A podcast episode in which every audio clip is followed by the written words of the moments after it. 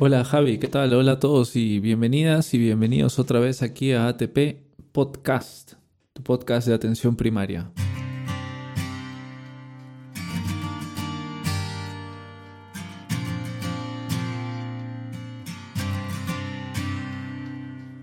¿Cómo te va Javi? Hola, ¿qué tal? Eh, pues muy bien, aquí estamos, nada, un, un día más a hablar un poquito. Cuéntanos, Augusto, ¿de qué hablamos hoy? Bueno, hoy vamos a hablar acerca de un problema eh, de salud muy, muy, muy frecuentado en, la consulta. Vamos a hablar acerca de dispepsia. Pero, Javi, ¿qué es, qué es la dispepsia? Bueno, la dispepsia yo creo que, que tú lo has dicho muy bien. Tenemos muchísimos pacientes en la consulta que nos consultan pues por después de comer me siento muy lleno o pego dos mordiscos ya estoy lleno, me duele el estómago, tengo ardor, tengo una sensación que me quema eh, detrás del esternón y todos esos síntomas, pues todo eso lo englobamos en una cosa muy grande que lo llamamos dispepsia. Pero claro, aquí lo importante es eso, es hablar de, cuándo tenemos que sospechar dispepsia, qué paciente, el paciente, qué nos va a contar cuando tenga una, dispepsia. Claro, eh, podríamos decir, y esto yo creo que es muy importante resaltarlo, que no necesariamente estamos hablando de dolor, ¿no? Podríamos decir con, gran seguridad que en la definición, eh, incluso podríamos decir alguna molestia, ¿no? Que el paciente reporte molestias en mi abdominal superior, ¿no? Sí. Y o, incluso torácicas. ¿eh? Correcto. Eh, incluso, bueno, como entra en, la dispepsia, entra la epigastralgia, y, yo creo que es importante decir que no necesariamente son términos intercambiables, ¿no? No necesariamente son términos intercambiables. O sea, dispepsia no es epigastralgia, pero sí que entra. La epigastralgia incluso puede también pues, irradiarse o puede estar ocurriendo junto con un dolor que ya llega a ser casi retroesternal. Y aprovecho también para decir que incluso pueden coexistir, pueden coexistir síntomas de reflujo o de regurgitación con dispepsia, que de nuevo no es lo mismo, tampoco es intercambiable decir pirosis, por ejemplo, con dispepsia. No, al final, eh, por centrarnos un poco, eh, quizás el tema es eh, cuando hablamos de epigastralgia, cuando hablamos de pirosis, cuando hablamos de regurgitación, estamos hablando de síntomas cuando hablamos de dispepsia, hablamos de, hablamos de un gran síndrome que, que, aglutina varias causas, pero que no, la dispepsia en sí no es un síntoma, sino que es un síndrome que, engloba toda esa variedad de, síntomas. Qué importante tener eso, eso en claro.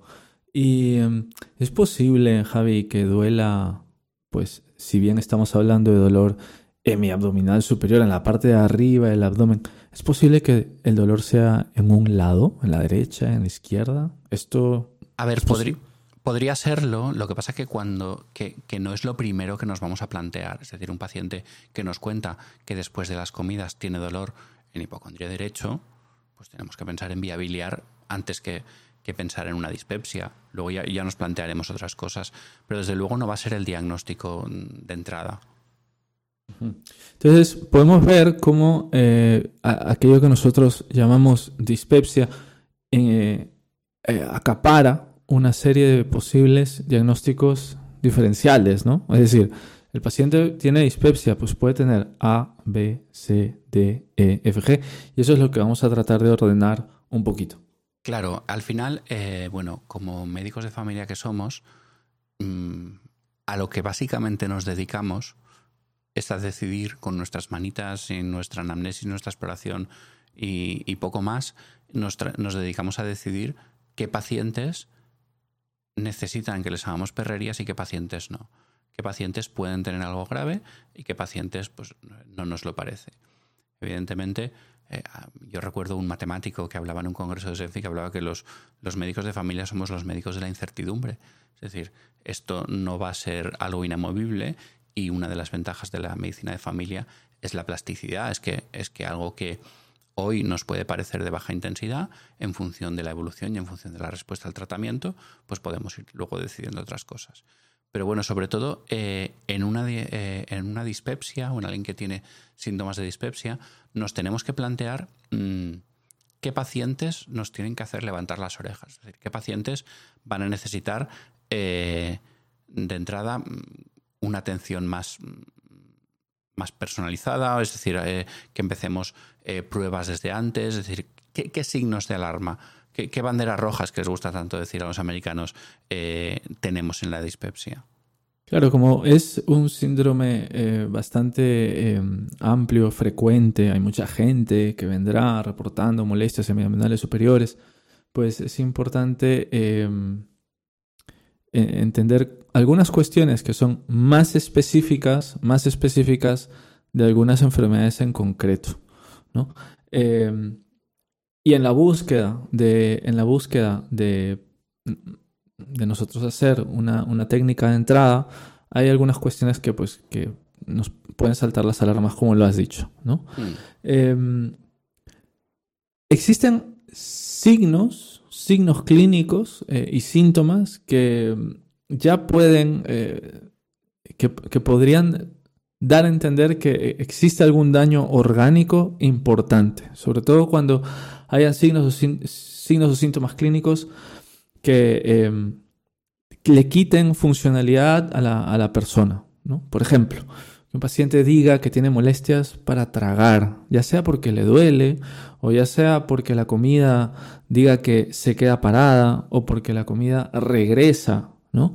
Entonces un paciente que viene con molestias abdominales superiores y dice que le duele al tragar, no necesariamente en garganta, pero digamos, me duele cuando la comida yo la siento que baja por el pecho y llega al estómago y luego me regresa y como que me regresa completa, ¿no? Entonces, o simplemente se queda parada un rato, se queda parada y, baja, ¿no? Entonces, podríamos decir, ya usando términos técnicos, la odinofagia, la disfagia son síntomas de alarma que indican que a lo mejor deberíamos empezar ya con alguna técnica diagnóstica. Otra de ellas podría ser, eh, sin lugar a dudas, sin lugar a dudas, un paciente con dispepsia y que diga además que ha sangrado, que ha sangrado. Ya sea que ha sangrado por boca, que diga que ha vomitado sangre, o que diga que en las heces, que al hacer deposiciones ha visto sangre. Eh, en el caso de una hemorragia superior, suponiendo que el paciente tiene una hemorragia digestiva superior, todo sangrado por encima del ángulo de Treitz, sale como melena, ¿no? O sea, el paciente dice, hago caca negra, ¿no? Eh, unas deposiciones negras, pastosas, muy malolientes, pero es verdad que si el sangrado es muy profuso, puede llegar roja o rojo vinoso ah, y ser una hematoquesia y ser un origen superior. Y luego, síntomas de anemia, ¿no? Es algo que a veces usamos poco, un término que usamos poco, que el paciente diga que a lo mejor está más pálido, asténico, y luego que tiene ortostatismo, un paciente con hipovolemia, tiene mareo con cambio de postura. Y que en alguna analítica, por ejemplo, en una analítica casual, vemos una anemia ferropénica, una anemia con eh, microcítica, eh, hipocrómica, y que luego la ferritina baja, y le preguntamos por si acaso... Eh, ¿Cómo está usted bien de salud? ¿Tiene alguna molestia? El paciente diga que le molesta el estómago, que tiene dolor con la comida antes de comer, etcétera. Yo creo que son signos de alarma importantes. Javi, ¿algún otro signo de alarma? Bueno, sobre todo, comentar lo que comentabas. Eh, es verdad que la disfagia, la dinofagia, la anemia eh, son, son signos de alarma, pero muy importante recordar que una hemorragia digestiva alta es un criterio de remisión urgente al hospital. Es decir, eh, una hemorragia digestiva alta activa, un paciente que viene y dice, hola, buenos días, estoy haciendo cacas negras, pastosas, brillantes, eh, cacas melénicas, eh, ese, ese paciente tiene que irse a urgencias, básicamente porque se mueren una hemorragia digestiva severa se muere. Entonces, eso es criterio de, ir derivación urgente. De derivación urgente al hospital. Así como la, la, odinofagia, la disfagia, salvo que sean en un grado súper, súper, súper severo, no son criterios de derivación urgente, o salvo que encontremos una anemia con criterios eh, transfusionales. Eh, una hemorragia digestiva alta, sí, una hemorragia digestiva alta se tiene que ir a urgencias ya. Por otro lado, eh, bueno, evidentemente, aquellos síntomas que en cualquier otro mm, sistema también nos orientarían a neoplasia. Es decir, eh, un paciente que nos cuenta que sin hacer dieta, sin buscarlo, ha perdido peso. tenemos que cuantificarlo en la medida de que lo podamos, pero una pérdida de peso no explicada es criterio de, eh, sobre todo si, si tiene síntomas de, de, dispepsia, es criterio de endoscopia. Eh, el paciente que vomita, que no conseguimos que tolere líquidos, es, evidentemente también tendrá que ir a urgencias. Eh, y también un paciente con una masa abdominal palpable. un paciente pues, como igual que lo, que lo comentábamos con cualquier otro con cualquier otro apartado un paciente que tiene una una adenopatía eh, con, con, aspecto de, malignidad, una adenopatía pétrea grande, adherida a planos profundos, acompañada de clínica de dispepsia. Nódulo de la hermana María José. El nódulo de la hermana María José, es verdad. Mm. Todos esos pacientes tienen, tienen que ir, evidentemente, al hospital. Eh, por complementar lo de la hemorragia, lo que pasa también es que las hemorragias digestivas bajas, las hematoquesias, los, las causas más frecuentes son autolimitadas, son sangrados que suelen parar.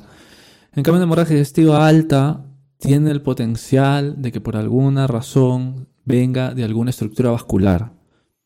Puede ser, por ejemplo, a lo mejor una variz, una variz esofágica que no conocíamos la causa, porque no estamos hablando de alguien que tenga estigmas de hepatopatía crónica o por ejemplo algún tipo de, algún tipo de, vaso arterial expuesto. Entonces el sangrado puede ser imparable y esa es la razón.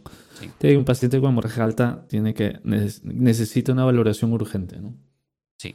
Eh, los que hemos hecho guardias en hospitalaria, tanto, tanto Augusto como yo, hemos visto gente ponerse muy malita con hemorragias digestivas altas. Lo mismo que una, bueno, cambiando un poco el tema, es lo mismo con una, que una eh, hemoptisis, ¿no? Las hemoptisis, la mayoría paran, pero las que no paran, el paciente se ahoga en sangre, ¿no? Porque son vasos expuestos en bronquios. No, es una muerte agradable.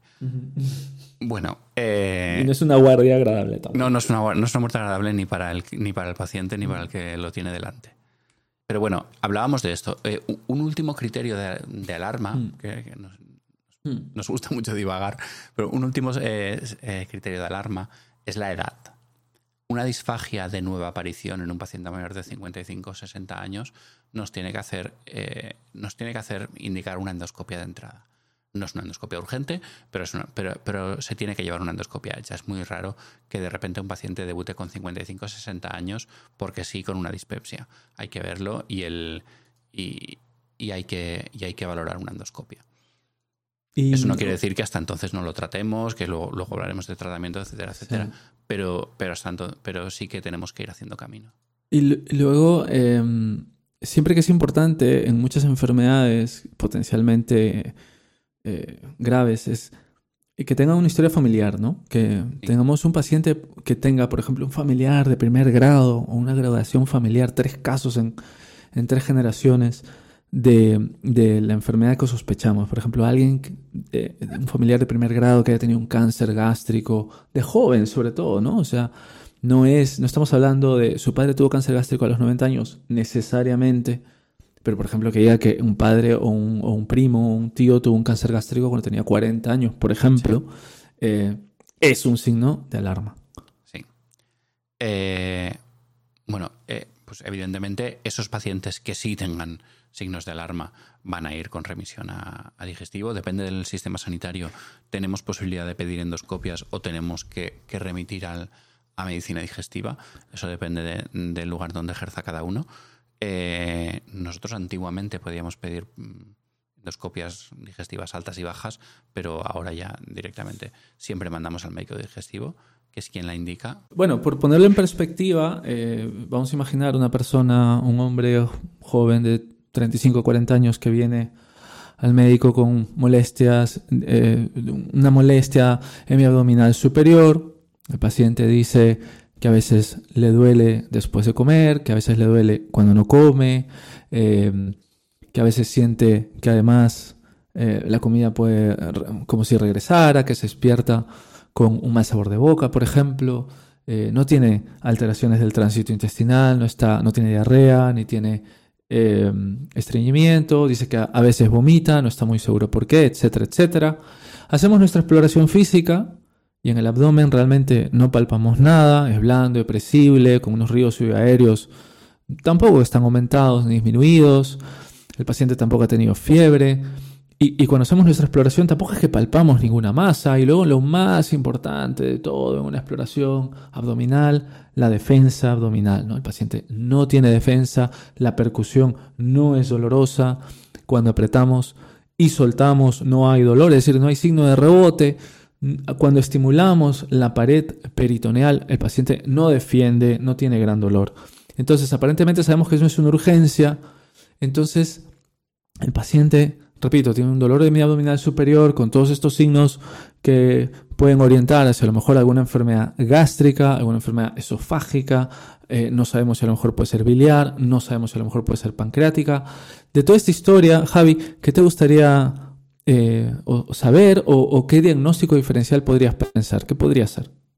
Claro, eh, ese paciente, eh, pues evidentemente nos podemos plantear varias cosas, pero lo, que, lo que hemos descrito, eh, es decir, patologías ahí puede haber, evidentemente hemos hablado mucho del cáncer gástrico, pero hemos hablado de la, pero tenemos también la enfermedad por reflujo gastroesofágico, tenemos también la gastroparesia diabética, es decir, el diagnóstico diferencial de todas estas cosas es muy grande. el tema aquí, claro, lo que, es lo que hablábamos al principio, ¿no? es decidir eh, quién puede eh, manejarse en primaria y quién necesita una endoscopia. Mm. Entonces, claro, eh, ese paciente que ya es mayor, que, nos ha parecido, que, ese reflujo nos ha parecido mm, pasado cierta edad, ese paciente va a ser tributario de endoscopia directamente. Y yo creo que también una de las cosas más importantes que tenemos que tener en la cabeza en un paciente con dispepsia, lo que tendríamos que poner ahí, número uno, es sobre todo las gastritis y las úlceras. ¿no? La, eh, la, enfermedad por una inflamación crónica de cualquier cosa acaba en una adaptación y una potencial displasia. ¿no? Entonces, un paciente con gastritis no debería estar con gastritis tanto tiempo. Y luego, todo síntoma abdominal superior, todo síntoma hemiabdominal superior tenemos que incluir la posibilidad de que el paciente tenga una úlcera péptica, ya sea en estómago o en duodeno. Y justamente es este diagnóstico, es justamente este diagnóstico el que va a definir la prueba técnica más importante cuando el paciente tiene dispepsia, que sería el pylori. Por un lado, el Helicobacter pylori y luego la técnica más una técnica más cruenta que sería la endoscopia la endoscopia. Entonces la gran pregunta es, cuando viene un paciente con dispepsia, cuando viene un paciente con dispepsia, ¿a quién, o sea, en quién nosotros le podemos decir, mire, va usted a tomar esta pastilla, vamos a trabajar en los hábitos higiénico-dietéticos, vamos a buscar el Helicobacter pylori, y en quiénes, porque eso será en un caso, ¿no? El paciente se irá a su casa, eh, y probará las pastillas, veremos si tiene Helicobacter pylori, porque el Helicobacter pylori después de todo sí que se reconoce, no necesariamente como un causal de síntomas, pero sí como un causal de úlcera. Es, es muy importante entender eso. Eh, pero en quienes no solamente vamos a empezar el tratamiento, no solamente vamos a buscar el Helicobacter, pero habrá un grupo selecto de pacientes en los que vamos a necesitar ya una endoscopia. Y eso es lo que vamos a tratar de, aclarar. Claro, eh, sobre, el, sobre el tema del pylori que, estábamos hablando ahora, eh, es muy importante entender dos cosas. Una es la que tú comentabas. El pylori causa úlcera, no síntomas, o no tantos síntomas. Eh, yo tengo la, sensación, no sé si tú tienes la misma, esto, ya no es evidencia, esto ya es otra cosa. Ya sé lo que vas a decir. Que, que muchos tratamientos del Helicobacter pylori funcionan porque llevan IVPs. Correcto. Es decir, eh, la, la, erradicación del Helicobacter pylori, el pobre pylori se lleva la culpa de muchas cosas que no eh, evidentemente, si has pedido un, Helicobacter pylori y lo encuentras, eh, tienes que tratarlo. Que lo trates. Hay, que entender, el paciente tiene que entender que esto es algo que pasaba por allí. que no, que no necesario, porque no tenemos que explicarle al paciente que esto que le pasa es, por la bacteria que tiene, o él no debe irse con la sensación de que cuando no la tenga no tendrá estos síntomas. Porque si no estamos creando unas expectativas para ese tratamiento erradicador que, que, que, no, que no va a soportar. A eso iba. Eh, una de las cosas, yo sé que nos están escuchando de todas partes, ¿no? Porque nos escuchan de España, pero también nos escuchan de Latinoamérica, Estados Unidos. Una de las cosas que nos puede unir eh, las características de todos los pacientes, sea donde sea, es eso, las expectativas de los pacientes y esa es una cosa que nosotros tenemos que trabajar, porque por Vox Populi la gente cree que es el helicobacter el que causa sus problemas y que lo tienen que matar y entonces estarán mejor. Y luego hay frustración al no estar mejor, pero nosotros de entrada tenemos que trabajar con esa expectativa y que el paciente entienda que la razón por la cual lo buscamos y lo vamos a matar, hacer un tratamiento erradicador, mm. es para disminuir el riesgo de úlcera, de cáncer y de alguna otra complicación, pero que lamentablemente no podemos garantizar que el paciente mejore sus síntomas eh, al 100%. De hecho, eh, todos hemos visto en la consulta paciente al que se le hizo un tratamiento erradicador, que mientras lo tomaba estaba muy bien, y en cuanto ha acabado de tomar el tratamiento, le han, reaparecido los síntomas. Eso es. Sí, porque el tratamiento lleva IVPs. Eso, exactamente. Otra cosa que es importante que quede clara al respecto del Helicobacter pylori es que no es causante de dolores abdominales difusos, no focalizados mayoritariamente en mi abdomen superior, ni es causante de diarreas. Es decir, eh, hemos visto todos alguna vez paciente que consulta por eh, diarrea, sobre todo cuando como determinados alimentos, diarrea sobre todo cuando mm, me pongo más nervioso, que será un tema sobre el que tenemos que... inespecíficos. Claro, dolores abdominales inespecíficos, de los que podemos hablar y mucho, y a los que se les pide un Helicobacter pylori. como, decía antes... Nos metemos en un lío, ¿no? Claro, como, decíamos antes, eh, porque además no hay cosa que le siente mejor a tener diarrea que, llevarse un tratamiento erradicador con tres antibióticos. Oh, por Dios, ¿no? No queremos hacer algo que no, que no genere un beneficio. Claro, es decir, para eh, el pobre pylori se lleva, se, lleva, se lleva la culpa de cosas que no la tiene. Muy bien, eso es. Eh, podríamos decir, tratando de establecer un algoritmo, pues pensando en que los cánceres y las grandes complicaciones son más, eh, tienen más repercusión funcional y para la salud conforme tenemos más edad, em, un paciente con una dispepsia clara, sin, ningún, eh, sin ninguna sugerencia de que tengamos algo peritoneal agudo, que no sea un abdomen agudo, un paciente con una dispepsia, eh, lo primero que nos interesa es saber la edad que tiene. Aquí el, punto de corte del cual vamos a mencionar varía de zona a zona. Por ejemplo, en España el punto de corte es, si no me equivoco, 55 años. 55 años, sí. al menos en la comunidad valenciana. Entonces, esto es muy importante. Paciente con dispepsia. Hacemos nuestra exploración, sabemos que el paciente no tiene que ir a urgencias, no tiene signos peritoneales, todavía no hemos hablado de signos de alarma, pero si el paciente tiene menos de 60 años, menos de 60 años, pues a lo mejor, a lo mejor, dependiendo si tiene signos de alarma, no necesita una endoscopia ya.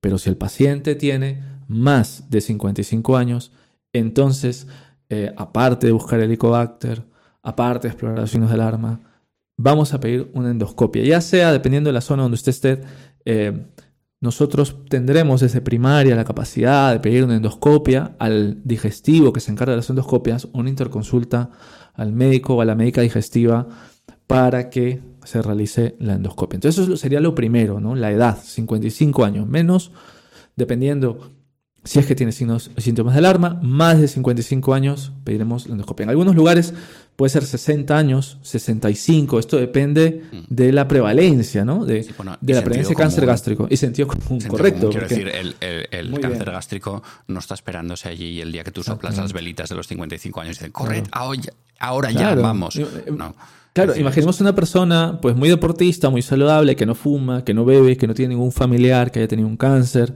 una persona sana en todo aspecto, que tiene una molestia abdominal superior y tiene, pues tiene el hombre 62 años, a lo mejor podríamos tomar una decisión compartida y decir, miren, no nos vamos a apresurar, vamos a iniciar un, tratamiento y vamos a ver cómo le va, ¿no? Es por poner un ejemplo, ¿no? Y aún así, eh, por encima de todo esto que estamos comentando, hay una cosa que, que cuando llevamos unos años dedicándonos a esto, esto es, esto es muy feo explicándolo cuando hablas de evidencia científica, y es de qué tiene pinta el paciente. Muy bien. Hay, hay, veces que no puedes explicar por qué, pero un paciente te da mal aspecto. Sobre todo... el hunch. Claro, sobre todo en medicina de familia, cuando tú conoces al paciente. Y sabes que ese no es él. Eh, aunque tenga 54 años, le podemos pedir una La importancia de la longitudinalidad. Claro. De que yo conozca a un paciente de tiempo. Y luego, pues, eh, no hay de qué avergonzarse esto, porque yo creo que es importante. Acordémonos que la medicina basada en la evidencia es, un, es, una, es una combinación de tres cosas. Una cosa es la literatura y otra cosa es la experiencia clínica, ¿no? El juicio clínico, el juicio. el gestalt, ¿no? Los huecos que los llenamos nosotros claro. porque conocemos al paciente, porque tenemos una experiencia. Y, el tercero. explicamos, perdona, a hmm. los residentes. Es decir, eh, los residentes no son residentes para aprender a mirar electros o para aprender a, a, cualquier otra cosa. Eso, eso está en los libros. Pero esa experiencia clínica que es necesaria para ser un buen médico de familia, pues para eso estamos, están esos cuatro años. Eh, para desarrollar ese, ese instinto que no está en los libros. Y la, tercera cosa muy importante es eh, los valores y las expectativas del paciente, sus miedos, ¿no? Mire, yo pienso, señora, señor, yo pienso que usted, existe la posibilidad que tenga esto, pero eh, los últimos estudios dicen que eh, no es necesario hacer más pruebas, pero si, si le parece bien, ¿qué tal si, si en este caso particular vamos a hacer una excepción y tal, ¿no? Entonces el paciente expresa su, también su opinión al respecto y entonces así hacemos una práctica clínica basada en la evidencia mucho mejor. ¿no? Entonces el juicio clínico también cuenta. Em, ¿Qué pasa si el paciente eh, tiene menos de 55 años y no tiene ningún signo de alarma? Viene, nuestro paciente con em, molestias abdominales, eh, pensamos, ajá, es una dispepsia, el dolor pues es bastante epigastralgia, eh, el paciente dice que eructa, el paciente dice que se llena rápido, efectivamente, es clínica que sugiere una enfermedad más de úlcera, dice que por la noche le duele, dice que cuando come le duele, no hay dolor en hipocondrio derecho, no hay unos vómitos repetidos, ¿no? El paciente no bebe alcohol, o sea, me alejo de la posibilidad de, la posibilidad de una enfermedad colelitiásica y me alejo de la posibilidad de una pancreatitis, por ejemplo, me alejo de la posibilidad de un abdomen agudo y estoy con mi enfermedad. Es posible que el paciente tenga una gastritis o una úlcera péptica. No tiene ningún signo de alarma paciente no tiene anemia, el paciente no tiene disfagia, no tiene oinofagia, no vomita, funcionalmente está excelente, pero tiene la molestia. Entonces, lo que habría que hacer es dos cosas, lo que había dicho Javi antes. Número uno, ver si tiene Helicobacter pylori para, si está presente, erradicarlo y luego empezaríamos el, tratamiento, ¿no? Em, y entonces, eh, eh, si viene el paciente con una prueba positiva, ¿qué hacemos, Javi? Claro, si viene el paciente con una prueba positiva, efectivamente, como tú me has dicho, hay que hacer un tratamiento erradicador.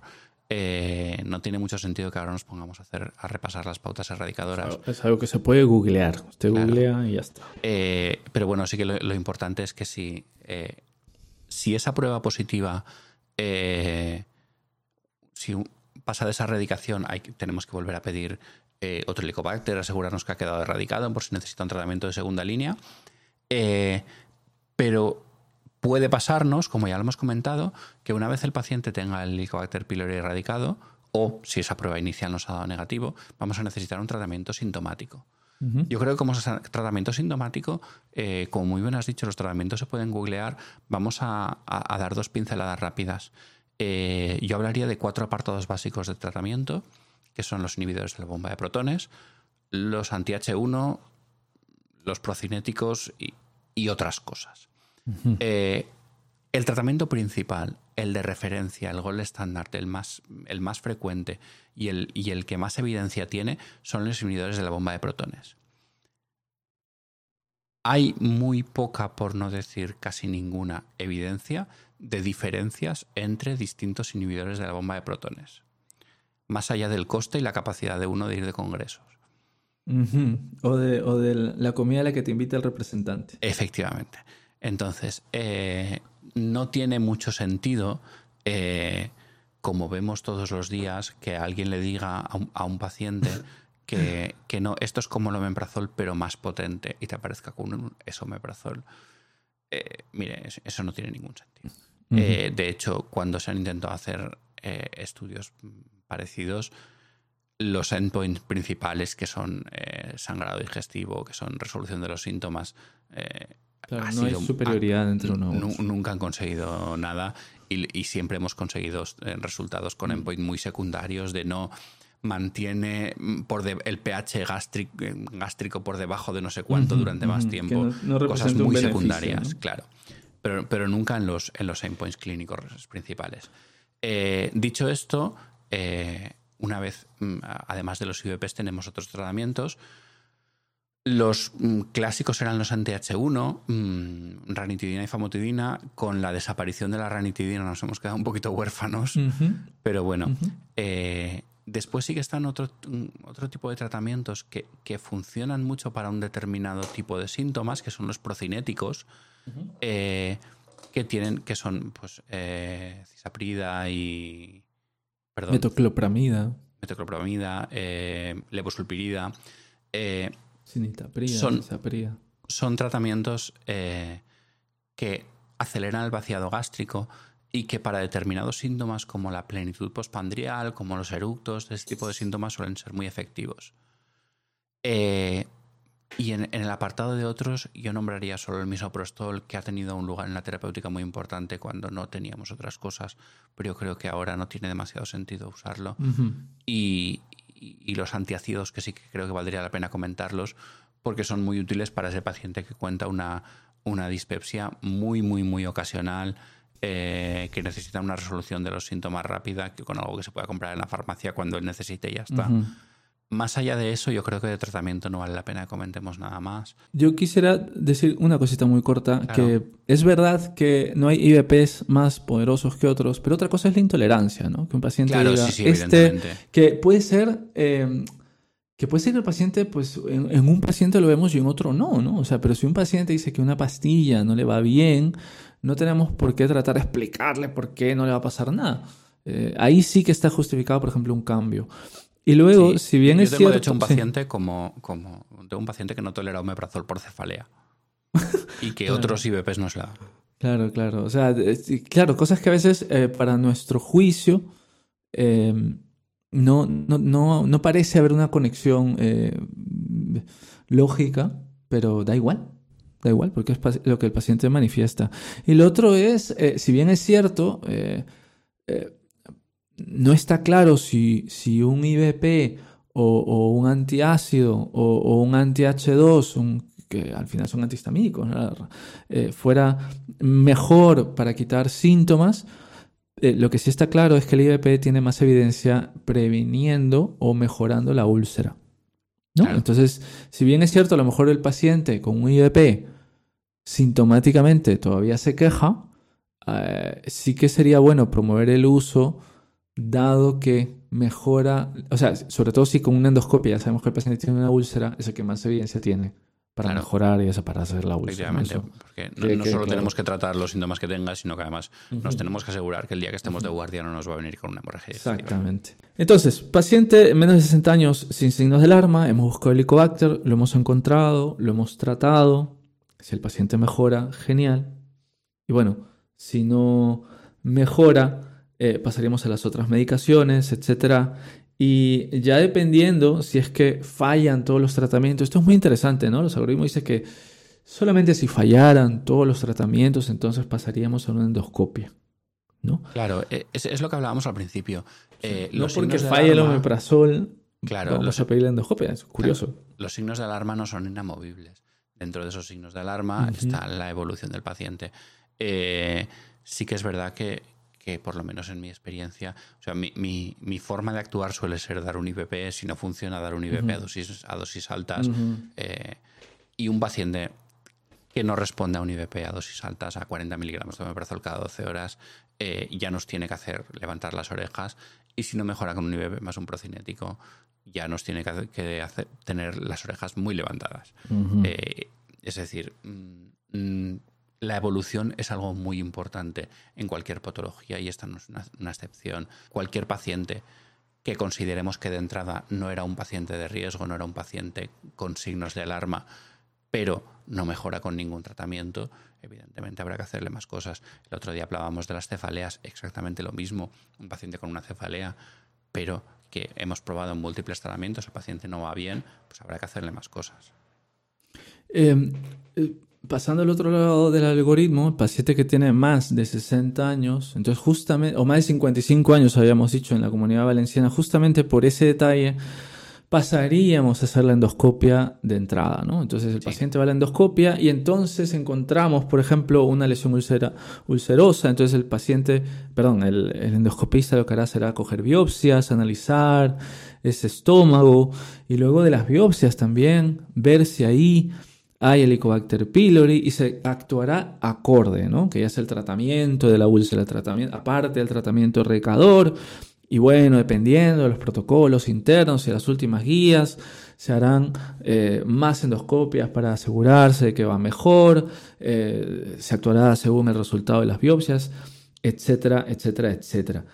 Para mencionar solamente síntomas que, si bien es cierto, hablamos de síntomas inespecíficos y nada de motivos para enviar urgencias, existen algunos síntomas que podríamos decir que son sugerentes de algo más específico. Por ejemplo, se dice que el dolor con la comida, el dolor, o sea, que el paciente diga que cuando come tiene esta epigastralgia, un dolor al comer con epigastralgia, podría asociarse a una úlcera péptica prepilórica, o sea, una úlcera antes del pílori. Y luego, antes del píloro, perdón. Y luego, lo contrario, lo contrario, un paciente que diga que al no comer le duele, ¿no? Llegó mi hora de comer y no pude comer por A o motivo y dos, un par de horas después me empezó a doler mucho. Podría ser sugerente, no siempre, pero podría ser sugerente de una úlcera péptica a nivel duodenal, porque no tiene ese amortiguador que es la comida para amortiguar ese ácido que está pasando al duodeno. Lo mismo en la noche. Paciente que no ha cenado, el pico de producción de ácido es entre las 11 de la noche y las 2 de la mañana. Entonces, un paciente que dice que a las 2 de la mañana le despierta el dolor, epigastra eh, la epigastralgia, eh, puede ser sugerente que existe efectivamente una úlcera, a lo mejor en duodeno. Pero luego es que realmente no podemos asegurarlo de por sí. Porque si vemos los datos, pues existe muchísima gente que tiene úlceras pépticas duodenales en estómago y nunca tiene dispepsia. Esto es muy importante. Igual con eh, los pacientes que tienen esofagitis por reflujo. Existen pacientes, la gran mayoría de pacientes que vienen con un adeno, que, ah, que, que, tienen, que debutan con una complicación de un adenocarcinoma esofágico, nunca tuvieron reflujo y hace todo más complicado. Nunca tuvieron síntomas de reflujo. Eso es. Eso es. Nunca tuvieron síntomas de reflujo. Muy bien, perdón. Pues yo creo, simplemente ya, ya para acabar, Augusto, eh, comentar un, cuadro que tiene, que tiene algo de relación con esto y que vemos, del que quizás hablamos poco, pero que vemos de vez en cuando en, las guardias, eh, y es la hiperemesis canaminoide. Hmm. Es ese paciente pues, típicamente joven, eh, consumidor crónico de cannabis, que viene a una guardia eh, vomitando, vomita mucho, de una forma muy vistosa, de forma muy exagerada, muy nervioso, no tolera casi nada. Es, es, típico que se dé duchas frecuentes porque las duchas de agua caliente le, le alivian las náuseas. Muy curioso. Y al que es muy difícil quitarle los vómitos con casi nada. Es complicado porque, no lo hemos dicho, pero los vómitos continuos, la intolerancia oral, es un signo de alarma, ¿no? Efectivamente, no, no. Efectivamente, ese paciente. Eh, se va a ganar su endoscopia gratis. Se va a ganar su endoscopia y ese paciente se va a ganar su visita a urgencias hospitalarias porque no vamos a conseguir que tolere. Eh, el aloperidol y fármacos de ese estilo suelen tener un papel en el tratamiento, pero al final la base del tratamiento, evidentemente, es la es, mm, dejar el consumo de cannabis. Eh, muy importante tener en la cabeza que la hiperemesis cannabinoide es consecuencia del consumo crónico de cannabis, no del consumo agudo. Es decir, mm. le explicaremos al paciente, mire, esto te está pasando porque por el consumo de cannabis, pero es que hoy no he consumido y hoy me he puesto a vomitar. No, esto es una consecuencia del, del consumo crónico. Y hasta que no pasa tiempo después del, del, de dejar el consumo, no dejan de aparecer estos cuadros. Y, eso, eso es, muy costoso, tanto de hacer explicar de, poder explicar al paciente como de tratar, porque realmente eh, los, los vómitos de una hiperemesis cannabinoide son difíciles de tratar. ¿Me permites un inciso más? Un inciso contuso. Pues em, hablar un poco de la dispepsia funcional, ¿no? Eh, existirá, yo creo que es muy importante porque representan estas, estas pacientes, eh, estas y estos pacientes, mujeres y hombres, representan una gran carga asistencial, pacientes que hiperfrecuentan.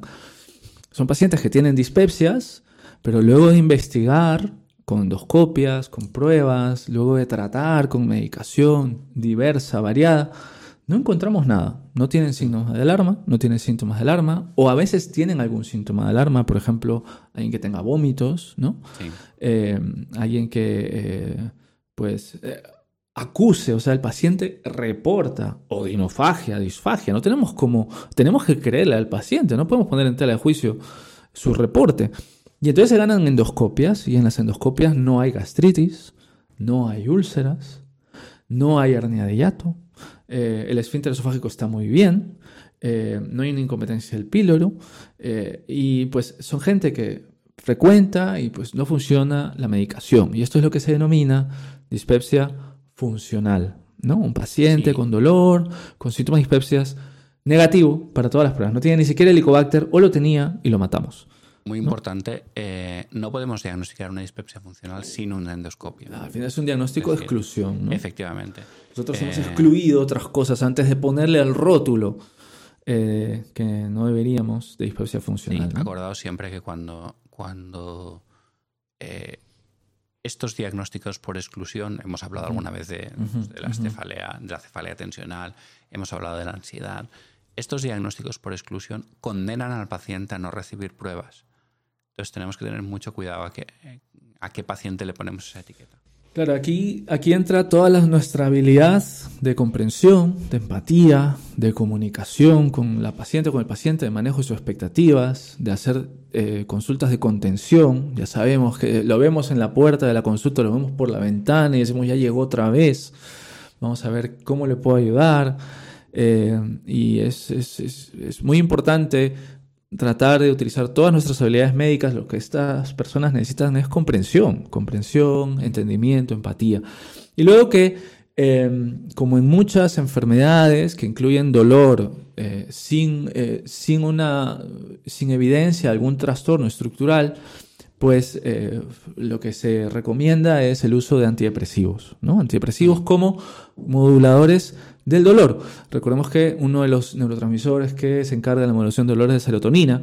Entonces son los antidepresivos. En el caso, y ojo con lo que voy a decir, en el caso de las dispepsias, el antidepresivo de elección es el tricíclico, porque los inhibidores selectivos de la serotonina causan trastornos, sobre todo los duales, causan trastornos gastrointestinales. Entonces, en el caso de las dispepsias, el antidepresivo a, seleccionar es el tricíclico. Y en Estados Unidos, por ejemplo, en el escalafón que escribía Javi, en la escalera de tratamiento ponían, los americanos ponen el antidepresivo antes del proquinético, porque después de todo el proquinético es un antiopaminérgico, es un antipsicótico, entonces puede tener los efectos secundarios de un antipsicótico, ¿no? Efectivamente. Acaticia, eh, extrapiramidalismos y tal, ¿no? Sí, efectivamente, eso, lo tenemos que tener en la cabeza de los procinéticos, no lo hemos comentado, pero para lo bueno y para lo malo, un procinético es un antipsicótico a dosis bajas es decir, tiene un cierto efecto ansiolítico. Eso es. Eh, Cuidado con las sulpirías en los mareos. Y eso a veces es bueno eh, para determinados tipos de dispepsia, pero también tener en cuenta que, tiene los efectos secundarios de cualquier antipsicótico, aunque efectivamente sea dosis bajas, los tiene. Y luego que también podrían producir diarreas, ¿no? Sí. Pues nada, yo creo que con esto eh, nos despedimos mm, para este episodio. Eh, muchas gracias por todo, Augusto. Muchas gracias a ti, Javi. Muy, eh, muy, ¿cómo se dice? Muy provechoso como siempre. Muy bien. Y nos vemos en el próximo episodio.